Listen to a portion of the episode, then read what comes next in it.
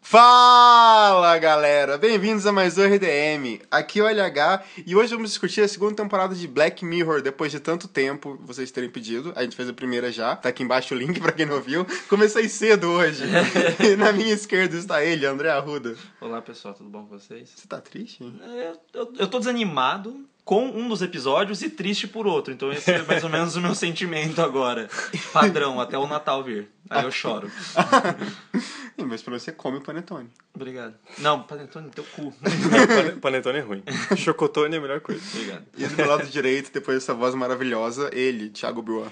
Quem pediu esse podcast mesmo? Você sabe? Ou você inventou que pediu? Cara, as pessoas pediram. de- Quando a gente lançou o primeiro, falou tipo assim, ó, vai ter o segundo? Vai. Tá Ah, tendo. Deve ter sido uma pessoa há seis meses atrás. A pe- mais de um ano aquele A podcast. pessoa pediu com uma fotinho do Facebook que tá de casal, então é eles pediram. Aí Exato. Entendi. Então Podia é mais de ser- uma pessoa. é, tá exato. certo. Vamos pros recadinhos então.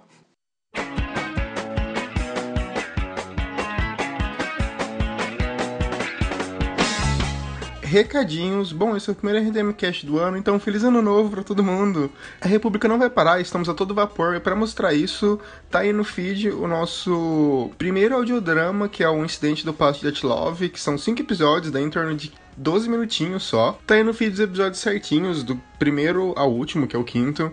Ouça, manda seu feedback pra gente pelo Twitter, pelo Facebook, por fumaça.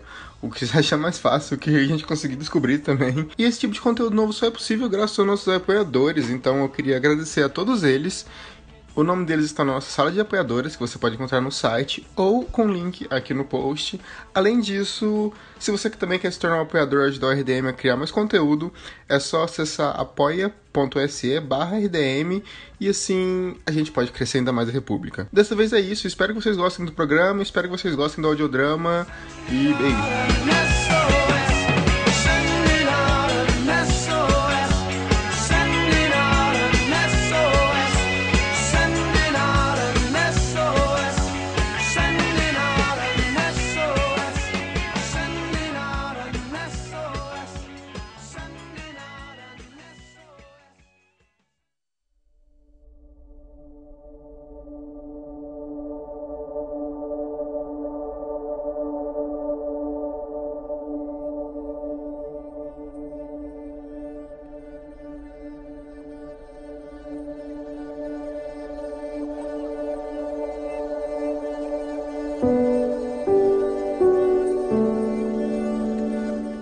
Episódio é o Be Right Back, que talvez um dos melhores episódios dessa temporada. Um dos melhores episódios da série inteira.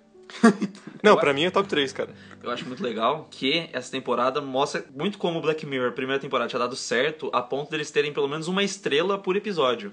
E nesse Exatamente. caso, o Don Gleason, que alguns meses depois ia estar dominando o mundo com os filmes que ele faz, que o cara é tudo agora. E também tem a Agente Carter. A Hayley Atwell. É, a, a falecida Agente Carter, não sei, acho que foi cancelada, é, não sei. Porra, não fala assim, velho. Vou achar que a mulher morreu, mano. Mas acontece nos anos 50 a série, então tá tudo certo. Não, cara, eu acho que um dos principais pontos fortes, além de eu gostar muito mais da história desse do que dos outros dois da temporada, né, excetuando o White Christmas, né, que já, já chegamos nisso, eu acho que uma das principais vantagens dele é que ele é muito melhor atuado. Ele tem atores muito mais fortes participando do que os outros dois episódios. Eu acho que parece que o orçamento inteiro foi ali, entendeu? Não, se você for ver, o Donham Gleason é um cara que ele consegue transformar uma figura que não é nem um pouco complexa, que é o General Hux no, no Star Wars, na nova trilogia que eles estão fazendo, numa coisa interessante porque ele faz um sotaque alemão bizarro, entendeu? então ele é um cara que tem boas intenções na atuação dele e ele às vezes parece que faz o mesmo personagem, mas ele tem sempre uma sutileza no tipo de tom. Então se ele pode ter personagens que têm uma certa ingenuidade quanto às coisas, você pode ver diferença dessa ingenuidade num Brooklyn ou num Ex Machina. Uhum. Então você vê que esse é o tipo de atuação muito foda que tem nesse episódio. É, muito sutil as coisas que acontecem ali. Eu achei ele um puta ator, cara. E é um dos únicos momentos que dá pra ver ele com o sotaque original dele, né? Então, isso é muito engraçado o jeito que ele fala, cara. Mas é, é muito simples ver a atuação dele quando ele como pessoa e depois ele como máquina. Isso é genial, mano. É, É- discrepante a diferença, Sim. sim. E a ideia do episódio, de você ter uma inteligência, uma machine learning, que a partir das coisas que você entrega pra ela, ela aprende, Benji. Tudo aquilo e ela simula a outra pessoa, é uma coisa que já acontece, entendeu? Sim. Se esse episódio era atual em 2013, é engraçado como ele vai ficando cada vez mais atual, né? Porque é uma tecnologia que vai se desenvolvendo e tá chegando cada vez mais perto daquilo que tem na série. Eu acho interessante que ele não pega qualquer tipo de informação de primeira, ele pega a informação projetada de perfeição que você coloca na sua rede social. Então, tipo, quando ela fala assim, ah, você tá muito bonito, ele fala, "É, as minhas fotos sempre foram em alta qualidade, ou qualquer coisa assim. Ou quando ele pega e no final ele vê aquela foto e fala funny, ou qualquer coisa assim, Sim. você vê que não é o sentimento de verdade que o personagem dele, quando tava vivo, tinha em relação Exato. àquilo. Era, na verdade, é só a projeção da rede social que ele pegou. É um dos episódios mais bem construídos narrativamente de toda a série. Porque ele começa e ele vai deixando coisinhas que ele vai desenvolver mais pra frente. Então eu acho interessante como ele- ele indica que é um mundo com uma tecnologia um pouco mais desenvolvida que a nossa. Então é um carro que tem um aspecto de um mapa ali, o celular é um pouco mais desenvolvido. Ele é mais fininho, né? E eu acho legal Exato. porque vai numa tendência que tem hoje em dia mesmo, assim. E ele mostra como o personagem do Ron Gleason, Ash, esse nome estranho da porra, né? Sim. Eu penso no Pokémon já. Óbvio. Eu ia falar isso. Ele falava Ash, falava Cat da cidade de Pallet. Tem, o Ash do Evil Dead, cara. que é tão legal quanto. Inclusive, Ash versus The Evil Dead tá na Netflix Ah, não agora. fala, vamos pedir pra fazer podcast. Ah, não, mano, desde aí eu até assistiria. Caralho, é bacana. merece Caralho, muito. Já tem 50 séries pra fazer podcast. vou cortar. Vou cortar essa parte.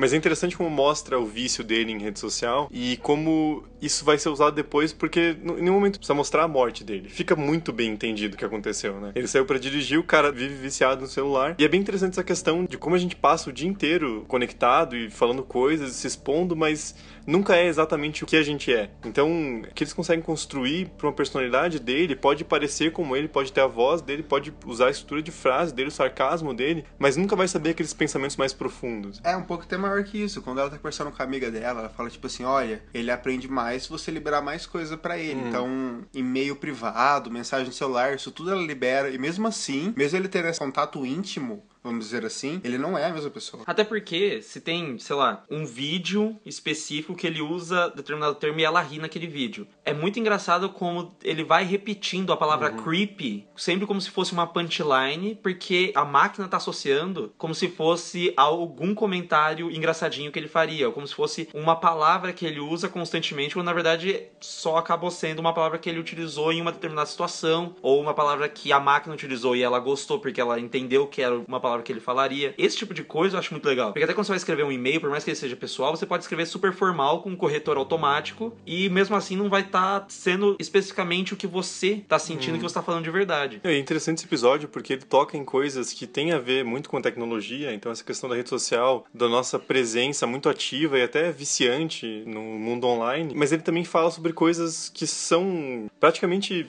permanentes na existência humana, que é o sofrimento, é o pesar, é o sentimento de, de saudade de alguém que morreu. Então eu acho bem interessante como ele começa a construir a questão da mãe dele, por exemplo. Que ele fala, ah, minha mãe quando meu irmão morreu, todas as fotos dele foram pro ático, então todas as memórias dele foram pra lá. Quando meu pai morreu, mesma coisa. E ela meio que construiu essa imagem de mim que tá nessa foto, que é exatamente o que a esposa dele acaba fazendo. Porque ela se descobre sozinha e não só com saudade dele, mas com um filho dele pra criar. Então é alguma coisa que ela já ia ter uma memória forte dele. E ela acaba caindo nessa tentação de ter uma representação audiovisual de quem ele era. Aí tem umas coisas que eu acho muito legal, que é tipo, ele não ser nem de todo ruim, nem 100% perfeito, mesmo nas qualidades dele. Então, se a gente fica de saco cheio toda hora que ela fala as paradas pra ele, e ela tá falando, tipo, ah, tá pegando fogo a cozinha, qualquer coisa assim, qualquer merda, e ele tá mexendo no celular, você fala, aham, aham, e não tá prestando atenção, quando ele fica todo momento só devoto a dar atenção pra ela, você fica, cara, cara chato da porra também.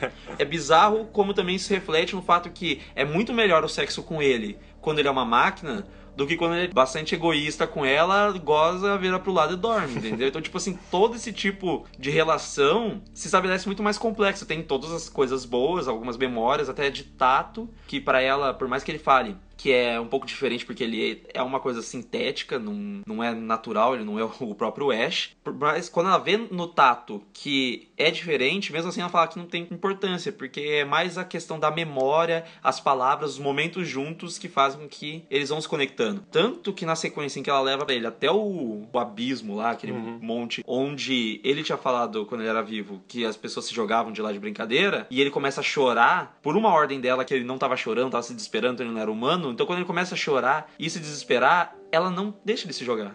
Hum. Porque querendo ou não, por mais que o sentimento dele não seja 100% original, seja advindo de alguma coisa, para ela o sentimento dela em relação àquela figura é advindo de uma ordem dela, inclusive. Exato. Né? Então, tipo, você não vai chorar. Eu acho isso muito foda porque percebe que nesse caso é muito mais importante para ela o reflexo das atitudes dele nela do que simplesmente a atitude dele em si. Uhum.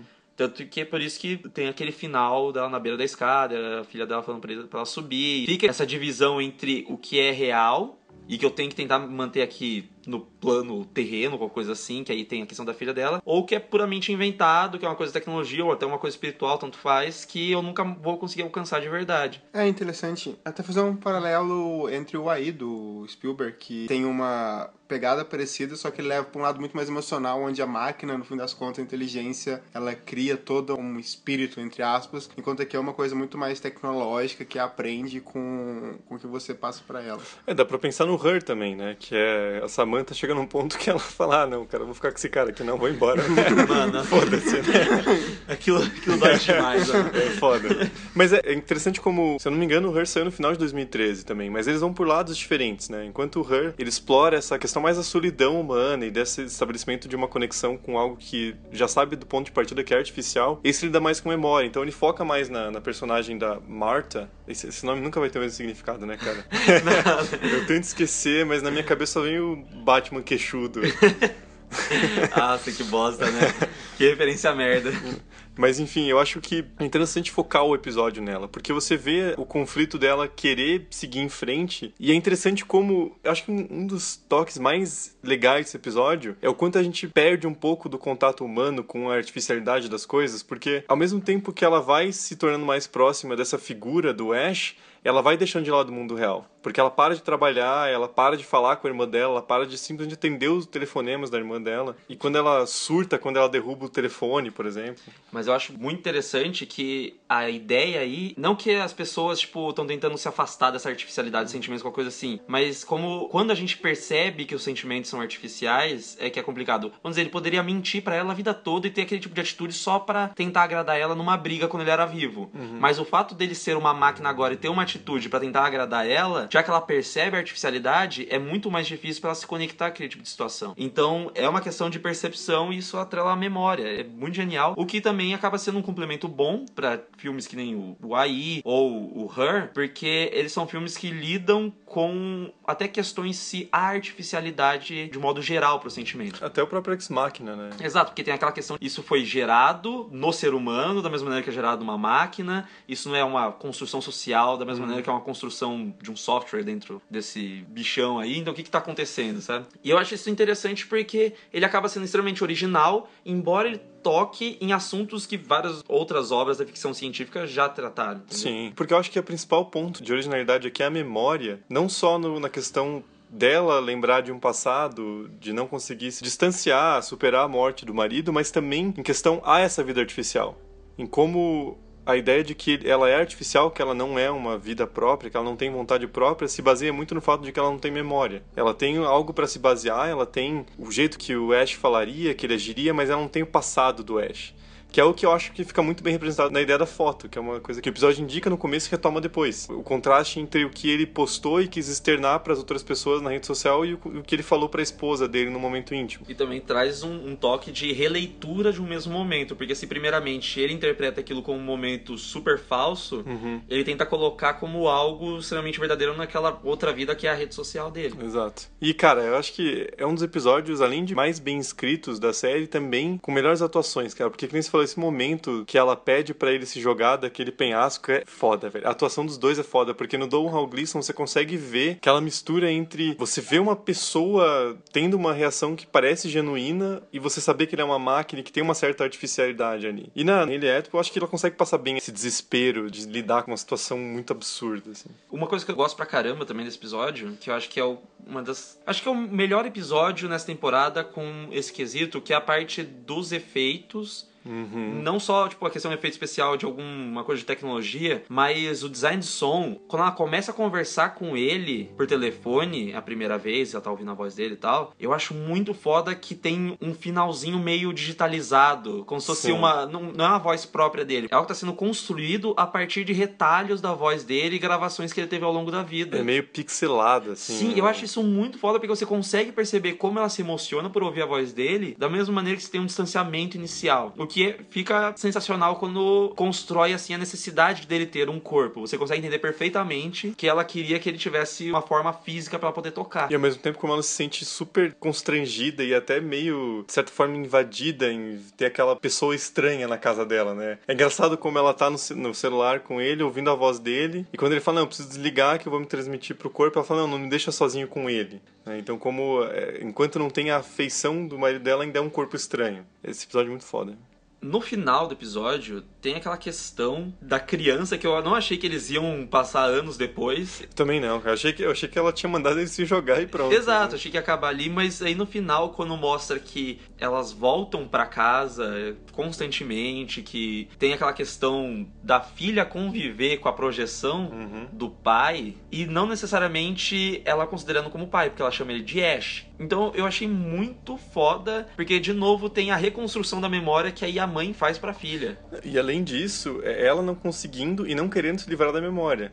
Porque ela fez que nem a mãe dele no final. Ela mandou ele pro ático, só que ela não conseguiu destruir aquilo que ela tinha construído que tinha a imagem do marido dela. Então é meio que aquela coisa assim, ela se afastou da morte dele, ela conseguiu superar, mas ela não vai simplesmente esquecer que ele existiu. Não, e é uma projeção de um momento específico igual às fotos. Ele é só uma imagem que não tem um significado real dentro, a não ser aquele atribuído pelas pessoas. Tanto que a menininha vê ele, ela tipo, ela tem um carinho por ele porque ele é uma pessoa legal com ela. Não porque, tipo, ah, ele é meu pai, meu Deus do céu, eu te amo. É uma construção muito interessante. E e por isso que eu acho que aquele plano final, ela na ponta da escada falando que já vai subir e aí só corta, é doloroso pra ela ter que ver ele sempre. É, é basicamente ela voltar à memória antiga, né? É, como se ele guardado no ático fosse uma memória igual fotos.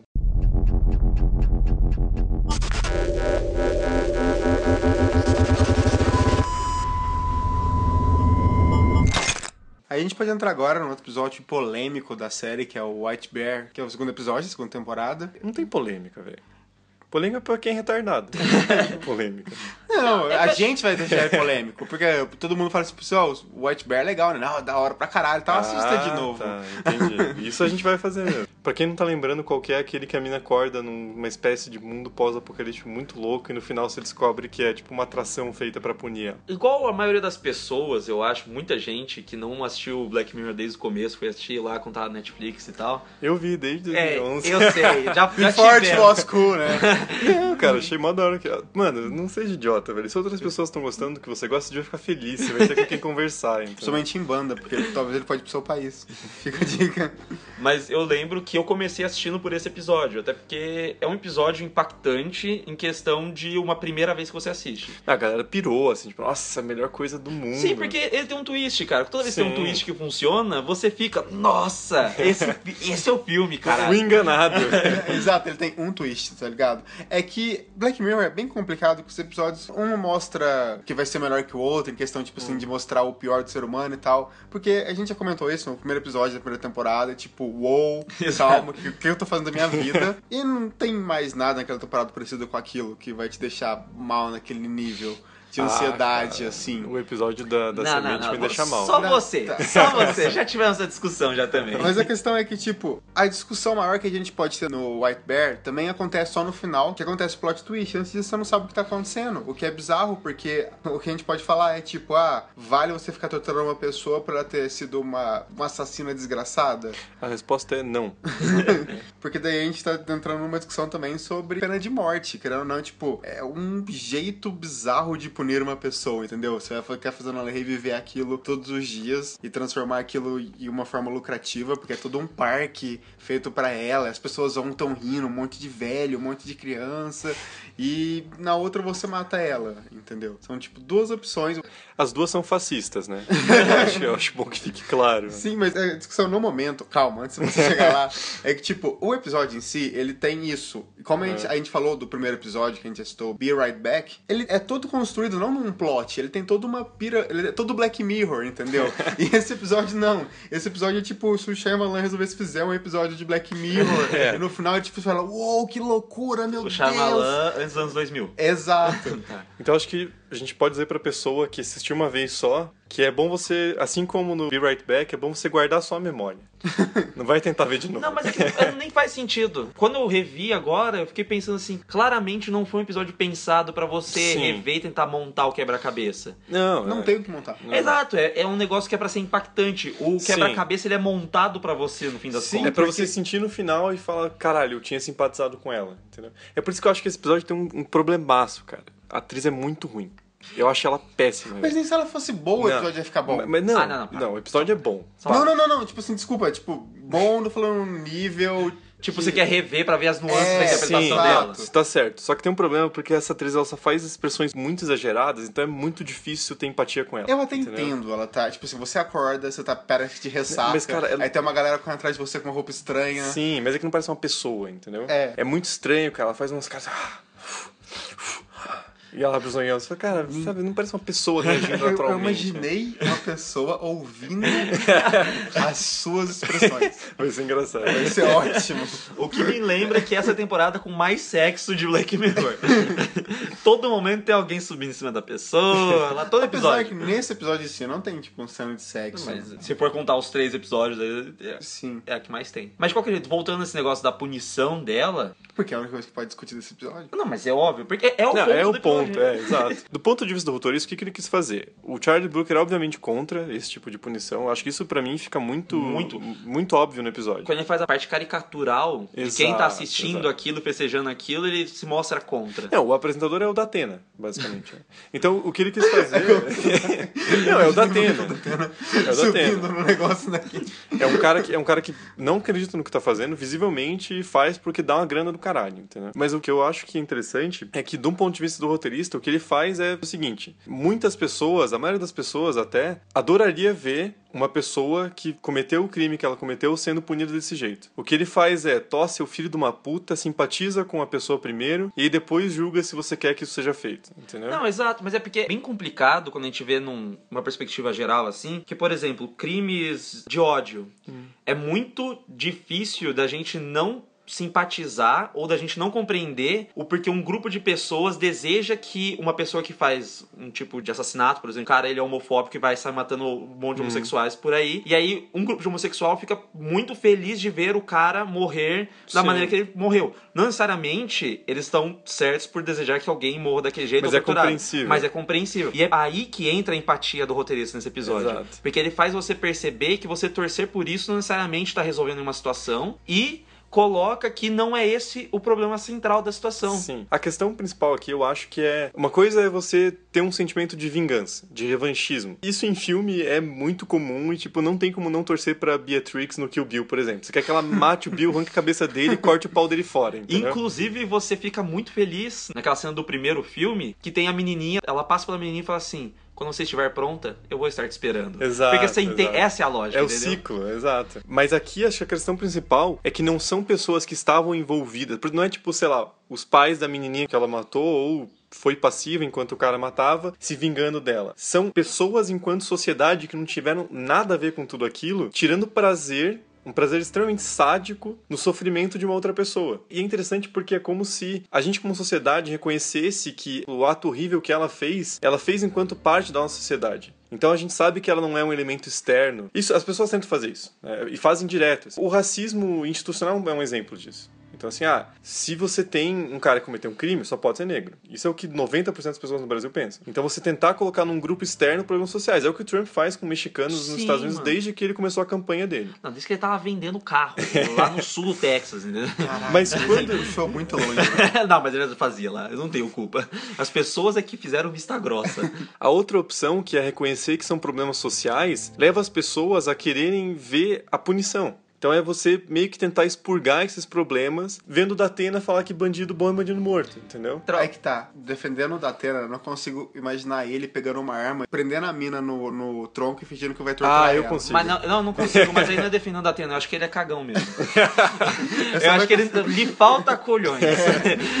Você não consegue ver o Datena no, no papel. Digamos que o apresentador não tem que participar do, do Ah, não, não. esquema. é Você não lá, consegue ver ele no falando final. tipo assim, ó, gente, pode filmar à vontade, jogar tomate nela, eu tenho não, certeza. e acima de tudo, divirtam-se. Exato. tipo, velho. Não, eu concordo. Tô falando que eu não consigo imaginar ele pegando que, ó, vou mostrar pra vocês que eu gosto, pega uma espingarda e vai Sim, prender a não, claro. Eu acho que o principal ponto do Charlie, Brook, no Charlie Brooker nesse episódio é dizer assim, ó, vocês são um bando sádico do caralho. Sim, porque essa base do sadismo de ver alguém machucado, qualquer coisa assim, já tá quando tem um acidente, a galera passa filmando pra depois postar na internet, entendeu? Aí ele coloca isso numa espécie de purgatório pra pessoas que são ruins e nós somos essa corte que vai julgar os crimes das pessoas. Então eu acho muito engraçado porque é o tipo de relação que se tem de crimes menores e crimes maiores. Tipo, ah meu Deus, eu furei o sinal vermelho, mas você é um grandíssimo filho da puta por ter, sei lá, me fechado numa rua que você não poderia ter feito isso. Tem toda uma, uma noção super babaca de eu posso fazer, você não pode fazer. Isso vai sendo estipulado para outros tipos de crime, vai sendo aumentado. Então, se você comete esse crime, eu tenho todo o direito de pegar minha tocha e meu arpão e ir atrás de você, seu monstro. Nesse sentido, faz uma referência forte ao Frankenstein, né? É o monstro que aprende com a sociedade, por isso a sociedade quer excluir e matar ele. E assim, é, eu acho que é um episódio que todo cidadão de bem deveria assistir. Porque, se- cara, se bem que eu tenho certeza que as pessoas, muitas pessoas iam assistir no final falando, ah, é isso aí, tem que torturar mesmo. e aí você é uma pessoa nojenta, só que. Tá certo, ué.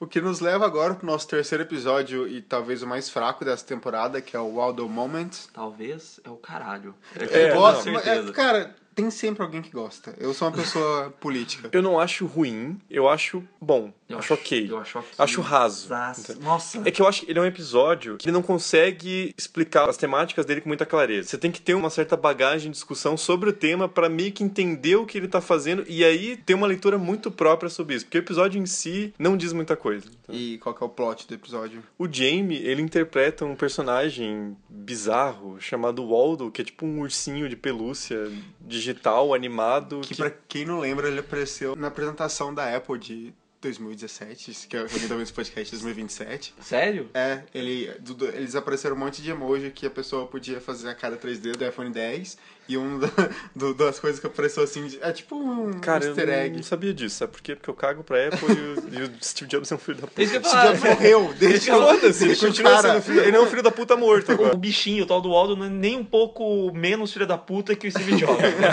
Ele não é menos babaca que o Steve Jobs. Na verdade, acho que, acho que a Apple deu um passo acima. né?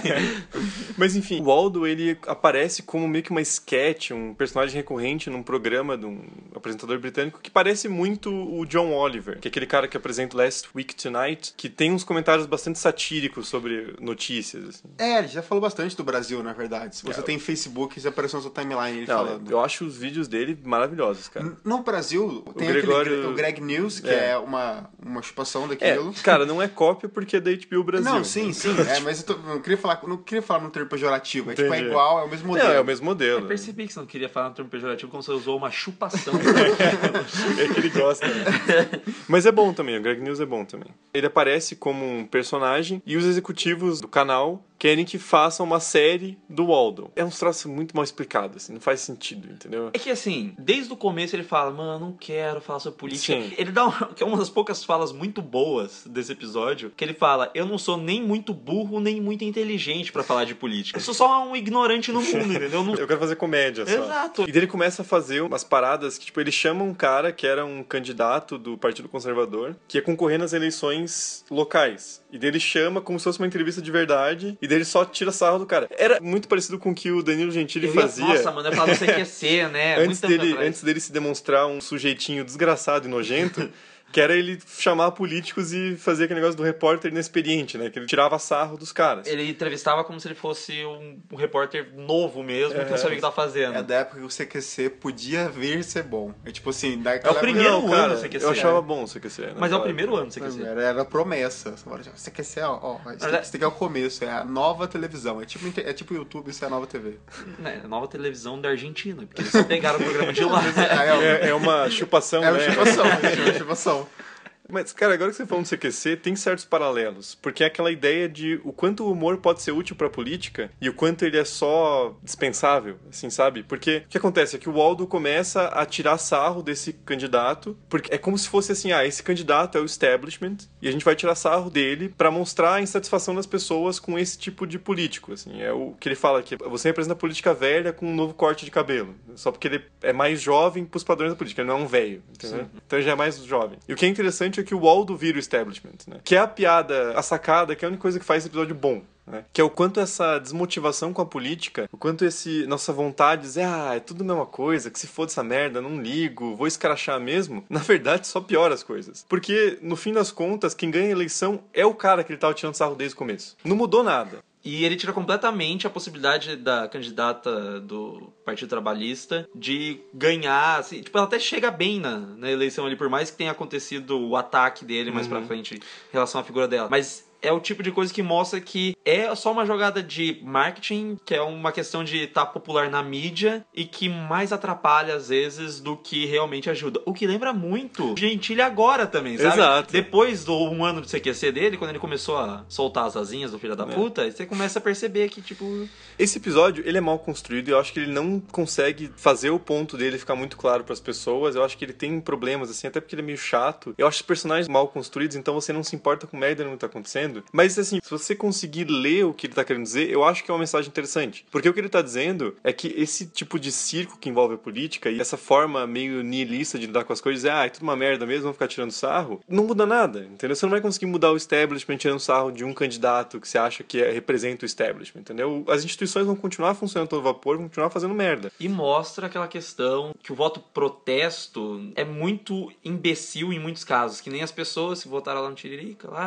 falou que pior que tava não ficava, mentiu para todos vocês. E ele vai antes de sair dar um discurso falando zilhões de coisas que ele tá enojado com a política e sendo que ele fez altas votação super maneira lá dentro. Votou a favor do golpe, é isso Exato, quer dizer, né? é. Não precisei dizer, tem o meu amigo à minha esquerda aqui pra falar pra, pra mim. Não, já- já que é pra jogar merda no ventilador, vamos falar que pra mim, o Waldo, ele é igualzinho o senhor João Dória Jr.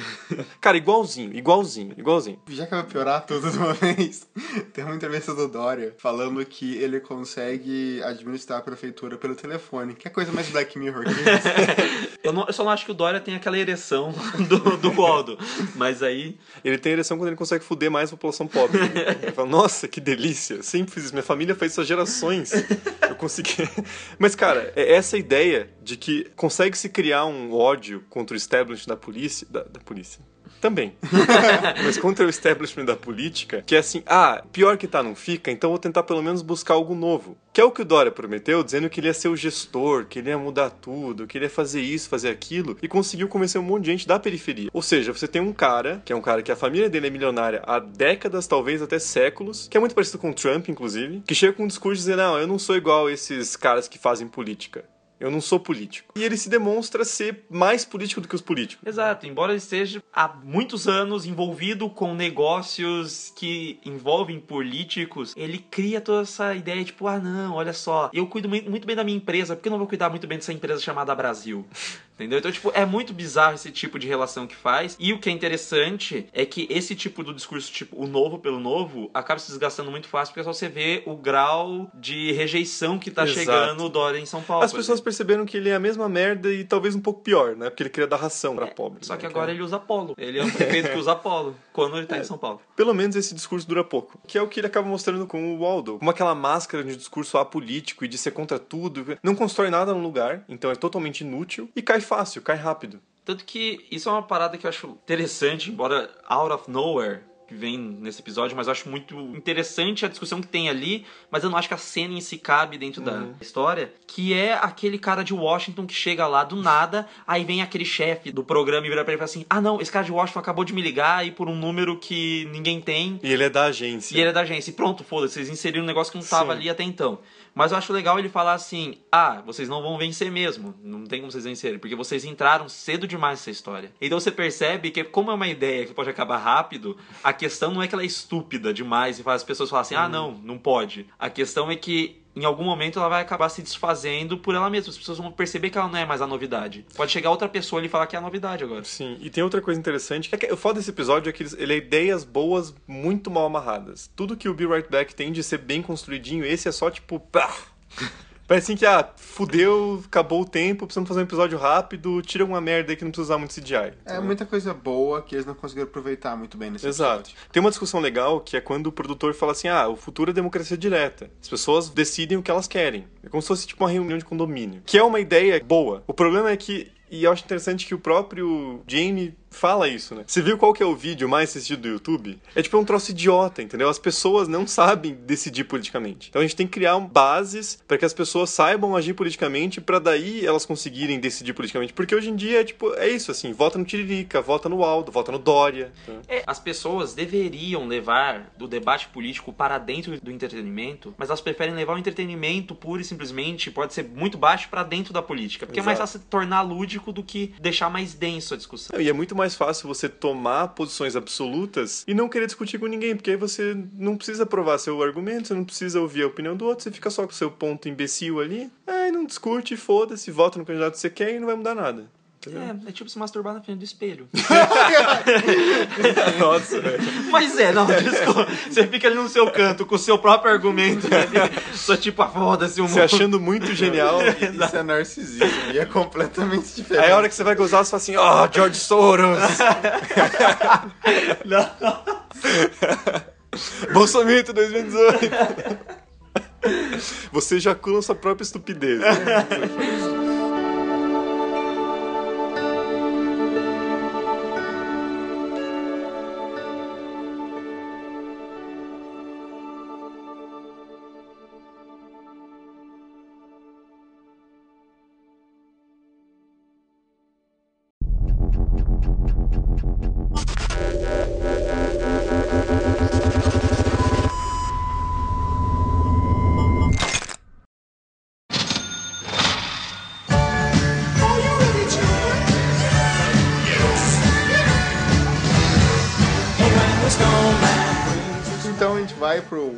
Christmas, que não é o último episódio da série, porque o último episódio é o Aldo. Esse é um episódio especial de Natal, que ele saiu, ele saiu bem depois mesmo. Porque ficou um hiato ali, né? Essa segunda temporada de 2013 e a série voltou só quando a Netflix comprou em 2016, mas teve o White Christmas que foi lançado no final de 2014 pra... Parece que assim, ah, a gente não vai conseguir fazer uma temporada regular, então pelo menos toma um episódio aqui pra Sim, vocês. e ele é o maior de todos os que vieram antes dele, que ele tem uma hora e treze, uma coisa E é assim. um puta episódio. E é um puto episódio. Eu, eu, pra mim, um- o meu favorito dessa temporada. É porque o John Hamm merece. Nossa, cara, o John Hamm é foda Que pra caralho, homem, mano. Que homem sensacional. Que homão da porra. É ele, o cara do Mad Men. É, o cara. É, o cara. do, do Mad Men. Pra quem não tá lembrado, ele é o Don Draper em Mad Men. É uma série, ele tá na Netflix. Que é uma puta série. Paga nós. Verdade seja dita, é uma puta série. White Christmas se passa numa cabana onde tem dois caras que você não sabe que eles trabalham, por que que eles estão lá. E ele simplesmente te joga lá dentro e fala, pessoal, nós estamos aqui há cinco anos e a gente nunca conversou e é Natal, porra. Fala aí da sua vida. Tô Toma um vinho aqui, vem bater um vinho papo. comigo. Eu ouvi você falar três vezes desde que eu tô aqui nos últimos cinco anos. Pelo amor de Deus, conversa comigo. E é maravilhoso esse início, porque é totalmente fora de uma narrativa que a gente tá acostumado a ver. Sim. To- Toda escola de roteiro fala, tipo, assim, você tem que apresentar todos os personagens, blá blá blá. E aquele começo que parece jogado, ele vai se mostrando super bem estruturado quando você vai entendendo o que tá acontecendo ali dentro. Eu acho foda que esse episódio parece uma projeção de toda a temporada 2. Então ele tem temas ali, inclusive de projeção de memória. Que se coisa- interconectam. E também tem aquela questão de punição que tá no White Bear. Exato. Não tem o negócio do Aldo porque ninguém liga. Ninguém me volta. Não, é uma discussão interessante, é só mal executado. Não, mas Não, ninguém liga. Mas o, o White Christmas tem, ele tem mais de uma discussão interessante. Sim, até Porque a gente pode voltar de novo na discussão que a gente fez do White Bear, que é sobre se aquilo vale como punição ou não. Porque o que acontece literalmente no final do episódio, na última fala, o cara fala tipo assim: olha, eu vou deixar ele ouvir a mesma música por tipo mil anos, enquanto a gente vai, a gente vai pra Natal. E ele vai feliz. A mãe fala: não, beleza, partiu o CA. Não, não, não, é mais que isso. É mais sádico que isso. Ele não tá punindo o cara, ele tá punindo uma projeção artificial da mente do cara. Exato. Então a questão não é, a questão não é assim, eu quero que ele sofra, é eu quero ter na minha mente a ideia de que eu tô fazendo aquele cara sofrer mesmo que eu saiba que não é ele. Tipo, é muito sádico, cara. Mas aí, voltando. Não, não, não é voltando, é continuando. Porque. é, sério, porque quando o, o Matt sai da mente do cara que ele tá interrogando, a gente vê que ele também é um condenado, que ele conta a história real dele quando ele tá lá dentro e ele fala que ele é um cara que tem experiência com isso, que ele trabalhava com essa programação. A polícia falou, tipo, ah, se você conseguir tirar as informações pra gente através disso que você sabe, que você é um expert, a gente tira a sua pena. Ele fez um Um acordo. acordo, exato. Pra diminuir a pena. Sim, só que foi um trato com o diabo, né? Porque tem uma coisa muito legal nesse episódio, que é aquele bloqueio, que você consegue dar um bloco na pessoa, que você não consegue ver ela. Lá no episódio fala que durante 24 horas, mas parece que depois você consegue alongar isso pelo resto da vida. Você não consegue ouvir a pessoa, fica um, um blur cinza na frente dela. É bizarro e é maravilhoso como aquilo é construído. Só que o que acontece? O pro condicional, ele não consegue ver ninguém no mundo real mais, quando ele sai da cadeia. É uma morte social, é Exato, pior do que é pra cadeia. literalmente. E as pessoas veem ele como um, um blur em vez de cinza vermelho pra reconhecer que ele é um, um cara diferente. É como se ele fosse um pedófilo. E ele também, você consegue ver que também tem todo o problema da, da, re- entre aspas, recompensa dele com a palavra da polícia. Tanto é que quando ele tá conversando, ele fala assim, ah, eu consegui, já pode me tirar daqui, ele sai todo vanglorioso. Tipo assim, ah, falei que eu consegui, ele demorou 70 minutos, e o que lá foram 5 anos na mente do cara. E ela fala, ah, não, a gente vai cumprir com a palavra mesmo, pode ir embora, só que você tá de condicional. O que é esteticamente bonito, eu acho louco aquilo, tipo, o Black Mirror é muito Black Mirror. Isso é tão Black Mirror. Ah, não, mano. Já tá velho. Não, não, para. Ninguém nem mais fala essa expressão pra gente tirar sarro. Exato. Mas uma coisa que eu acho muito foda de Black Mirror é que ele vai muito além daquela discussão meio rasa, assim, de ah, o ser humano é um filho da puta. Você fala assim, e? A questão é que ele dá a entender é que se o ser humano é um filho da puta, as instituições que ele cria também são filhas da puta. Então a polícia nesse episódio é muito filha da puta. Além do, do policial ser extremamente sádico ao ponto de fazer com que a projeção do cara sofra só porque ele acha que vai ser da hora, eles também enganam o Matt a conseguir arrancar uma confissão de alguém que é basicamente uma tortura e além disso ainda fodem com ele. Fala, não, aqui ó, ó seu prêmio aqui ó, tomou no cu. Mas calma, não, não vamos, não vamos tirar só Estado. Porque foi uma empresa privada que criou o negócio. Tanto é que o, que o Mestre é só um expert porque ele trabalhava pra ela. Que era tipo, você deixava uma sementinha lá uma semana, e daí aquele negócio aprende sobre a, como você funciona, do que, que você gosta. Acha que é você. Ele acha que é você, e daí você remove cirurgicamente. Não, não mostra um chip, o que é, mas ele remove cirurgicamente aquilo. E aquele negócio vira seu escravo. Sim. Porque essa era a ideia da empresa. Vamos vender você pra você mesmo. Você, como comprador, você não vê, você só sabe. Sim, sim. Tanto claro. é que é bem dirigida a cena que aparece a moça com a escrava dela programando as coisas pra ela. As coisas só vão acontecendo e como se ela, tipo, foda-se. Magia pra- É, exato, como se fosse magia. Tipo, até o chão esquentando pra ela passar, tudo aquilo. E ela não sabe, não é tipo, ah, obrigado, brother, obrigado, mana, enfim. Eu acho foda, principalmente, que essas construções que vai dar o plot twist ali no final, porque tem até esse aspecto de uma surpresa pra você o que realmente tudo aquilo significa, é contado em três histórias que se conectam, mas que sozinhas são interessantes. Não, é que sozinhas davam um episódio. Tipo, você assiste e é muito legal. Quando você vê o primeiro episódio do John Hamm aconselhando o moleque lá, até que dá aquela cagada. Aquela cena é muito foda. Quando o Matt tá contando a história triste dele, assim, do crime que ele cometeu, É porque eles estão num lugar muito isolado, num emprego de merda, né? Então É, tem que ter algum motivo pra um homem daquela idade estar lá completamente sozinho. Tem que ter uma motivação. Pro John Hamm tá sozinho. com- É. é, ba- basicamente isso. Não, vamos ser sinceros. Que homão. Mas é, ele literalmente fala isso. Porque qual crime você cometeu pra estar aqui? Se assistiram o VHS, Não, você já citou algumas vezes. Não. É, VHS é um, é um filme de terror que tem vários filmezinhos de terror acontecendo. E a primeira história é de um cara. Eu não lembro se é a primeira história, mas eu lembro que é do primeiro VHS, que é de um cara que conhece uma mina e a mina curte ele e ele leva a mina pra casa e a mina mata ele. sabe? Levar a menina pra um motel. E é muito bizarro, porque, tipo, o olho dela, da moça desse episódio, e ela matar o cara, me lembrou muito isso. Parece que ele assistiu Vegas e falou, tipo assim, mano, eu posso fazer isso ficar Black Mirror.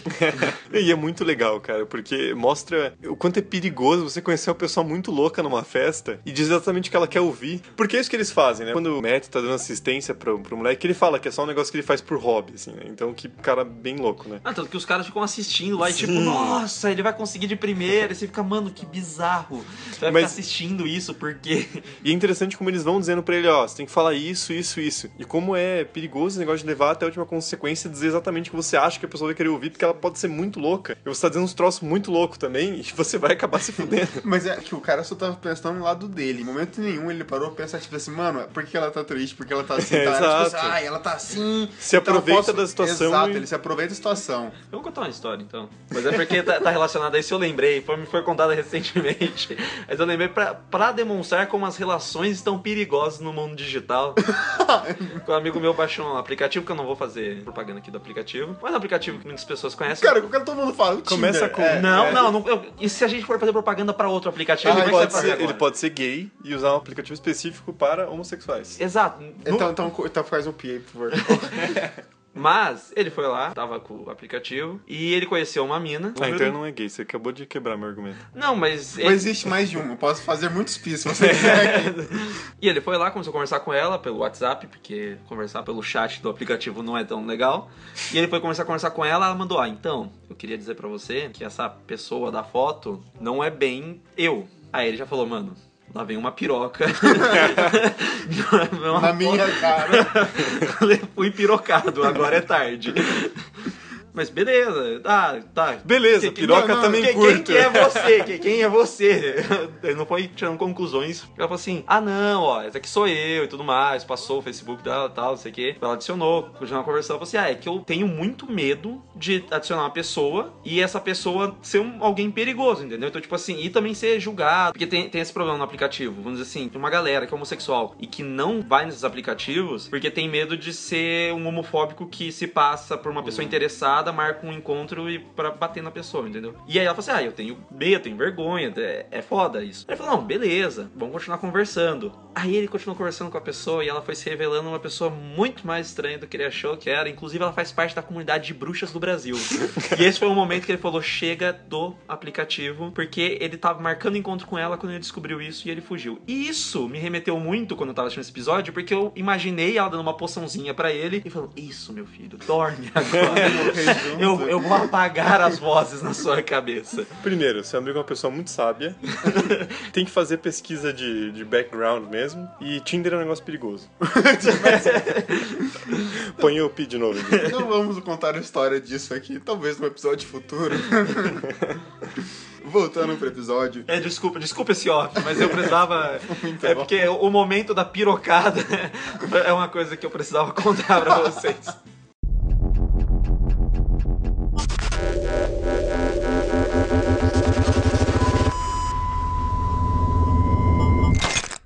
A história do cara que o Matt está interrogando é maravilhosa. Na verdade, para mim é uma das partes mais dessa temporada que você para e pensa, uou, wow, tipo, não é filha dele.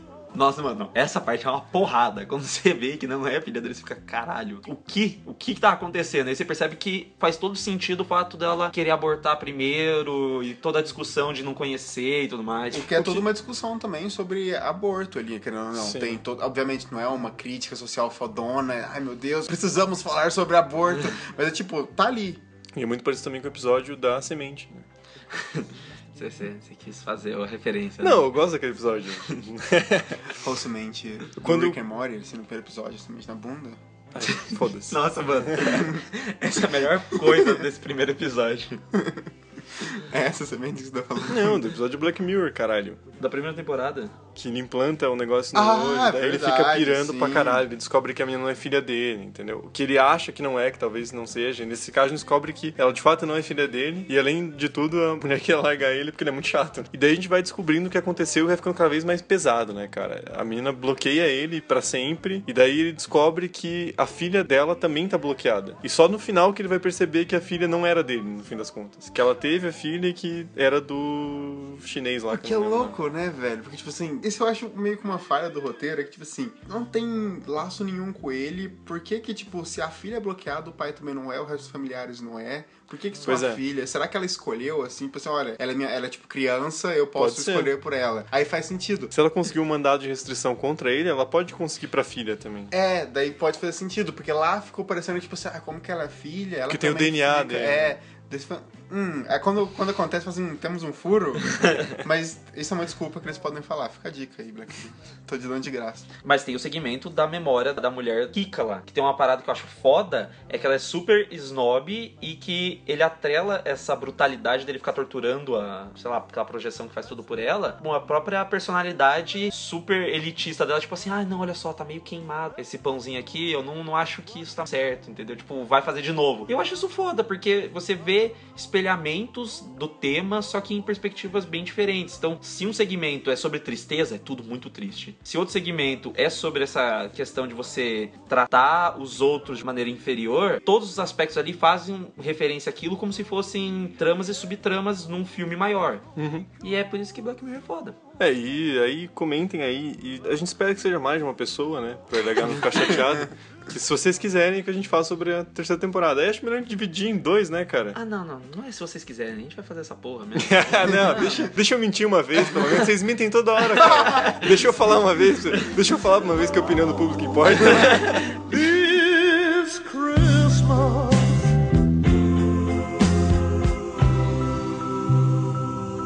Merry Christmas, darling, wherever you